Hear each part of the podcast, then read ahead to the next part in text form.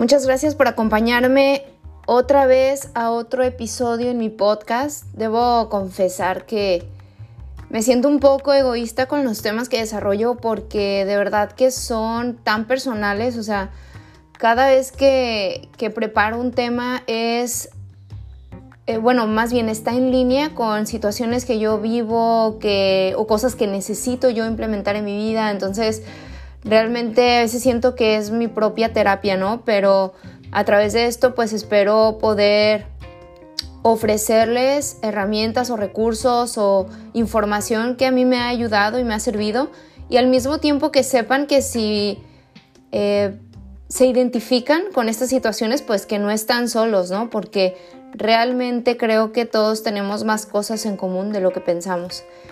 Y bueno, el tema del día de hoy es sobre los cambios y vaya que a mí me cuesta mucho trabajo enfrentarlos.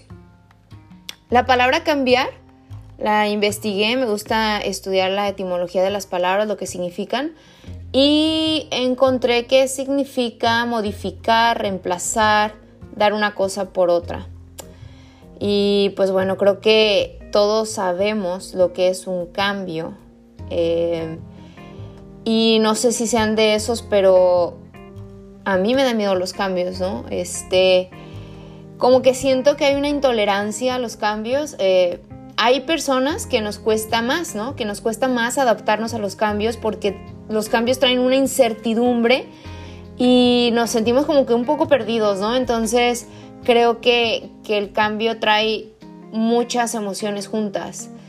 Eh, creo que el cambio eh, es como un combo acompañado de incomodidad, de sufrimiento algunas veces, este, algunas veces se ve afectado nuestro estado anímico, físico, no podemos dormir bien, la mente está inquieta, la, mente empieza a generar un buen de escenarios o, o, cosas que podrían pasar que no están pasando, ¿no? Y esto como que dispara nuestra ansiedad.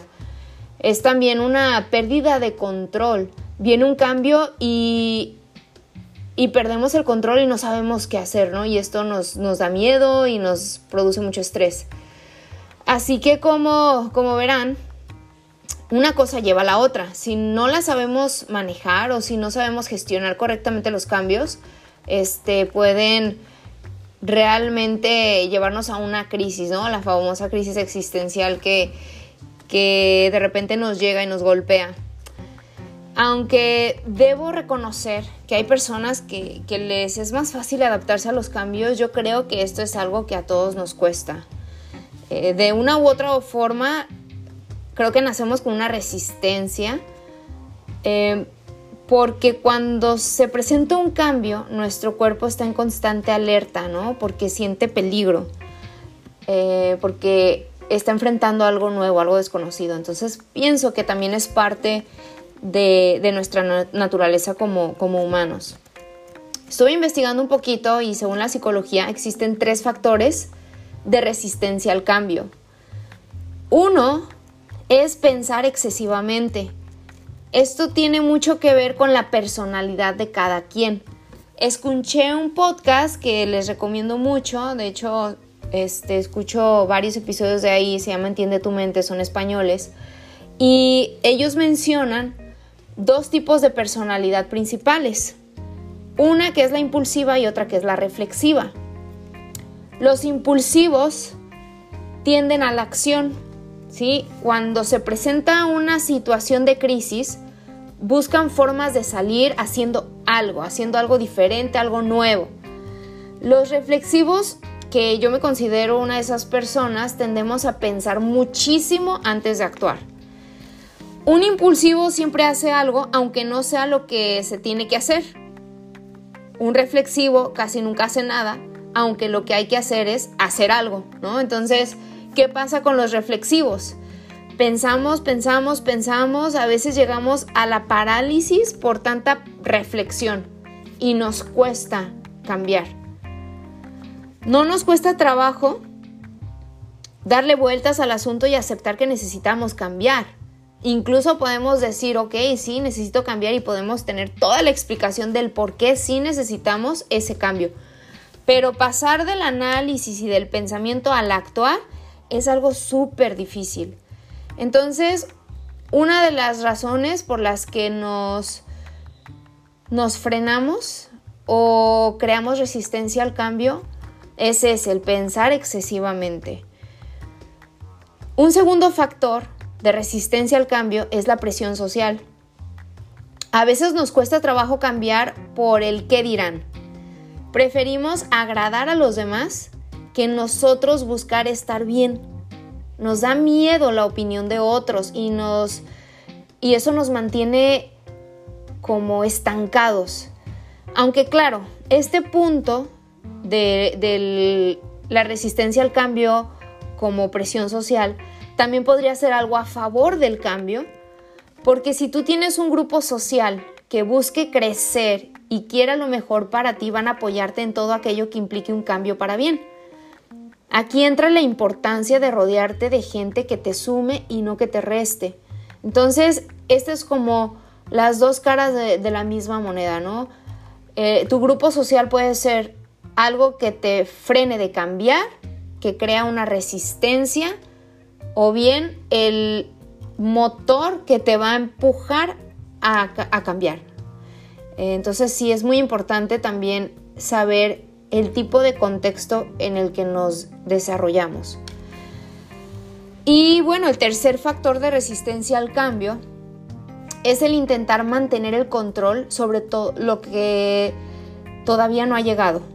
Nos asusta mucho que el cambio trae incertidumbre y venga acompañado de situaciones nuevas en las que no somos expertos, ¿no? Entonces, aquí ya no tenemos control porque estamos enfrentando algo nuevo, algo desconocido. El cambio nos hace ver al final que realmente no controlamos nada, aunque esa es la idea que creemos, ¿no? La verdad yo, este sí, muchas veces pienso, ¿no? Que tengo las cosas en orden, bajo control, pero la realidad es de que no. Cuando llega un cambio, entonces como que me, me sacude todo mi mundo.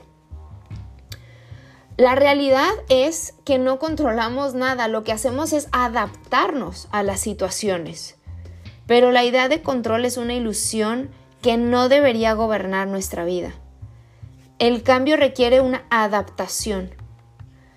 Requiere que nosotros ajustemos cosas. ¿sí? Es un sobreesfuerzo en todos los sentidos. Es un esfuerzo físico, mental y emocional. El cuerpo necesita más energía para adaptarse a lo nuevo y a lo diferente. Por eso los cambios pueden ser tan cansados, pueden agotarnos tanto emocionalmente, hasta físicamente pueden de verdad eh, incluso bajar nuestras defensas, ¿no? Por, por toda la energía que se está utilizando para enfrentar el cambio o adaptarnos a él. Y bueno, para terminar quisiera dejarlos con dos ideas que podrían ayudarnos a sobrellevar los cambios.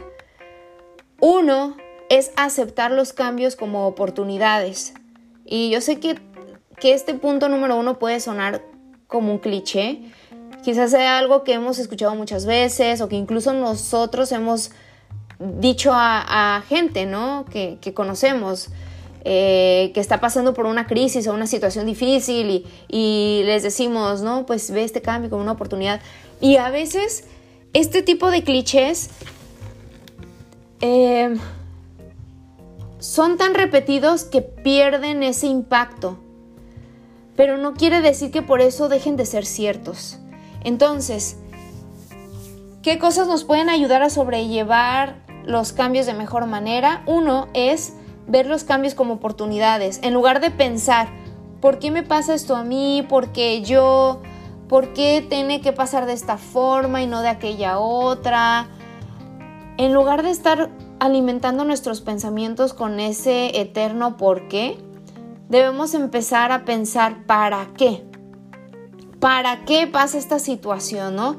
Esta situación ya se dio, están ocurriendo cambios, ¿para qué? Y tomar ese cambio o esos cambios como oportunidades para aprender y crecer, ¿no? A veces nos enfrentamos el, en el ¿y ahora qué? ¿no? Ok, esta situación ocurrió, esto pasó, ¿y ahora qué? ¿Qué sigue? ¿Qué voy a hacer?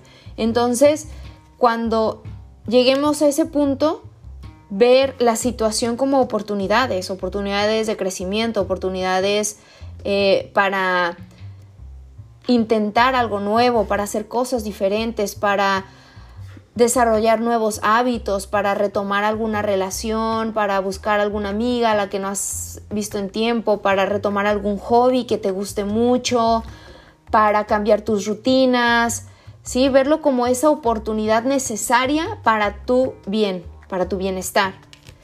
Y el segundo punto, que creo que es muy interesante y que yo definitivamente necesito empezar a aplicar a mi vida, es la flexibilidad diaria. Creo que algo que nos va a ayudar muchísimo a adaptarnos a los cambios es trabajar nuestra flexibilidad.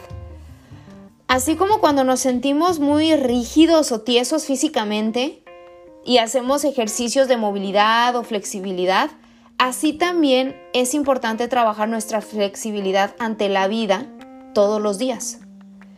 Esto es algo que personalmente me cuesta mucho trabajo porque yo soy una persona llena de hábitos y vivo mi vida muy sistemáticamente, o sea, muy llena de rutinas. Y sí es necesario que empecemos a sumarle una dosis de flexibilidad diaria a nuestra vida para decirle a nuestra mente que no pasa nada, que todo está bien. Si un día tomo una ruta diferente, está bien. Si un día hago algo en otro horario, está bien también. Si un día no hago algo que generalmente hago, no pasa nada que si hago algo diferente durante la semana, o sea, supongamos que yo me espero el fin de semana para hacer algo y decido hacer eso el miércoles, está bien. Que si un día me mojo en la lluvia, aunque no me guste, está bien porque no pasa nada. Entonces, son trabajos, son pequeñas cosas, son pequeños detalles que nos van a ayudar a crear flexibilidad en nuestra vida ejercicios de flexibilidad diaria, esos pequeños cambios diarios que nos van a ayudar a ver los cambios de otra manera, ejercicios diarios de flexibilidad. Esto creo que nos va a preparar para adaptarnos a los cambios y verlos como algo normal, porque cambiar es normal y a todos nos llega. Tenemos que ver los cambios como parte de nuestro día a día, no como eventos sobresalientes en nuestra vida o como eventos de crisis que evitamos que llegue. No, no, no, no, sino ver los cambios como parte normal de nuestro día a día. Yo creo que a todos nos afectan los cambios, solo que hemos aprendido a gestionarlos de diferente manera. Por tanto, te animo a entrenar tu vida, tu cuerpo y tu mente para el cambio, ya que es algo inevitable para todos, es algo que todos tenemos en común y es algo que a todos nos llega y nos afecta de diferente manera. Entonces, preparémonos para esos cambios de la mejor manera con esta, este trabajo de flexibilidad diaria, ¿no? Sin miedo, sin resistencia aprendiendo en el proceso y disfrutando de ese proceso. Y bueno, espero que este episodio te haya sido de utilidad, que puedas ver los cambios de diferente manera. Eh, la verdad es que yo me llevo mucha, mucha enseñanza en esto que quiero empezar a, aplicar y a implementar. Y, y, pues nada, este, que sepas que no estás solo, que no estás sola, que los cambios nos llegan a todos, que las crisis nos golpean a todos y que juntos podemos ir avanzando y creciendo eh, de manera personal y también social, ¿no? Eh, tu grupo social de amigos, familia, ir creciendo juntos, ir compartiendo nuestras experiencias para poder ir sumando.